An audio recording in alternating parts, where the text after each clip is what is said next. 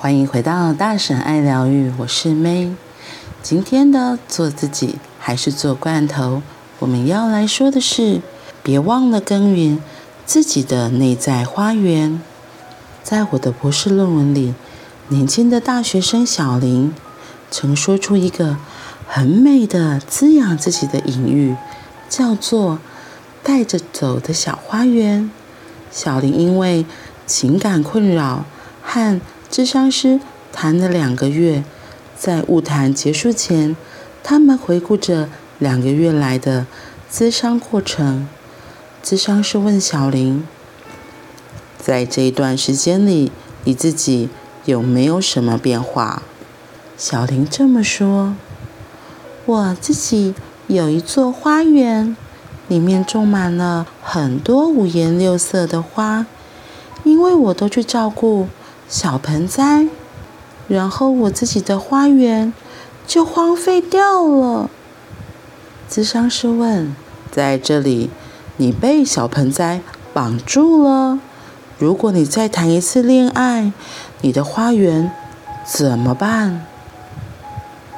小林表示自己的这座花园是可移动、可以带着走的。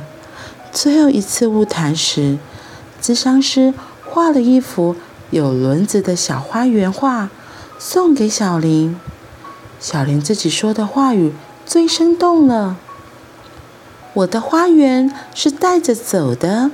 当我要去照顾别人的时候，我可以顺便照顾自己的花园，而不是咚咚咚的跑去照顾别人，然后自己的花园就不理了。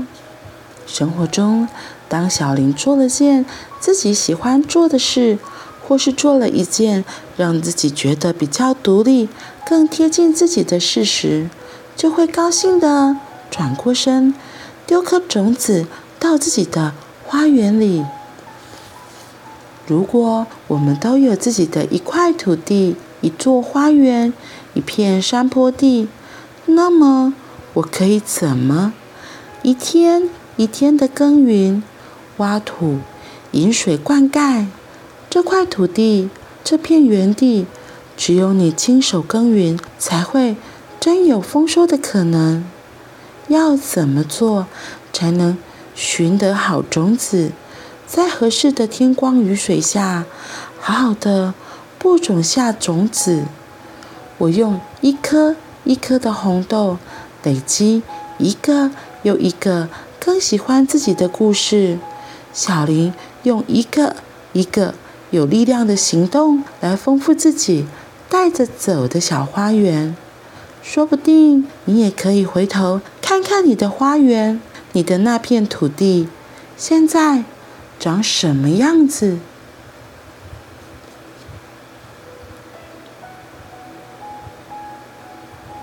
说不定你也可以回头看看你的花园。你的那片土地现在长什么样子？这个问句让我想到，在催眠的治疗里面，练习里面啊，有一个练习叫做元成功，也就是我们坊间听到那个元成功，没错，它其实就是带你看到自己内心的那个花园，这跟它这里长得好像哦。对，我还记得里面会说，你你会看到什么样的风景，然后房子，然后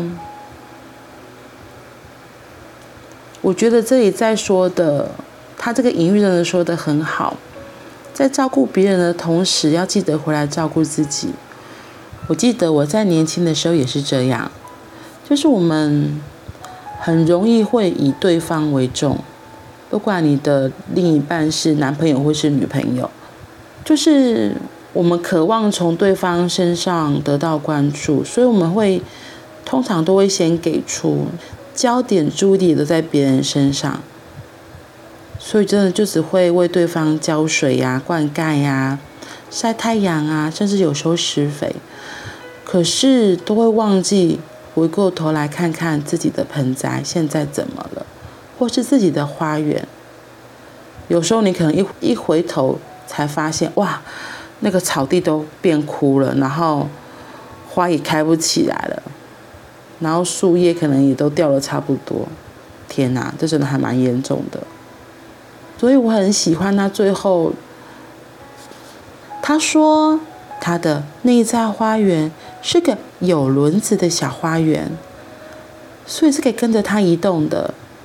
他到这边的时候，除了要灌溉对方的小盆栽，也会记得回过头来照顾自己的花园，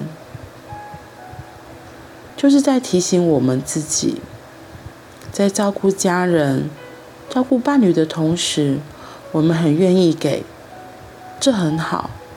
可是，那你又是怎么对自己的呢？有时候真的要花一些时间回来，好好的照顾自己。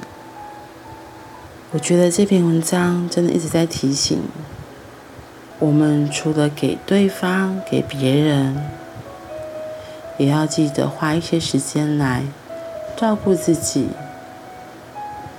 我觉得在我们东方社会成长的过程里，我们很少被教这件事情，因为我们觉得。多照顾自己，好像是自私的，而这样的自私行为是不好的，是被批判的。所以，我们都变成只能是给予或是付出的那个人。所以，当近几年来开始，西方的很多思想告诉我们说要爱自己，要照顾自己，我觉得一开始脑袋可能转不太过来，就会。怀疑说：“我这样子是对的吗？我这样子会不会太自私啊？”但是，亲爱的，如果你都只是一味的给出给别人，会不会有一天你自己被榨干，你都不晓得？我自己的体验是，当我心里觉得我是被爱的。心中的喜悦丰富，然后幸福感，就会从自己的身体里面源源不断的出来。然后我会说，那时候的给出，就是很自然的。那时候的给出是非常非常的自然，而且是不求回报的。因为当我们自己的心中的爱是满的，就会真的会满溢出来。也是会很自然的流动到别人，给别人。反过来说，如果我们只是一味的给，会不会那个给底下其实是在要什么呢？如果是这样，那就要小心啦。说不定你那样的给，别人也知道你在意。你到底真正的意图是想要什么？那如果是这样的话，为何不花一些时间来好好的照顾自己、滋养自己？除了照顾别人，每天我们更可以花一些时间来照顾自己，让自己的花园的花。可以开得更漂亮、更美丽，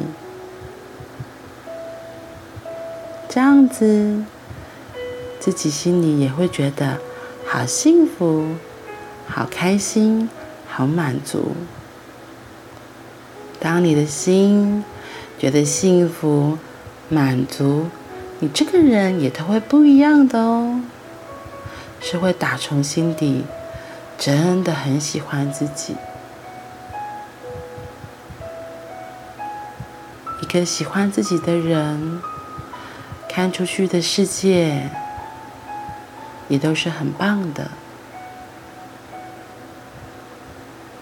好啦，记得花一些时间来照顾自己的小花园哦。那我们今天就到这里了，我们明天见，拜拜。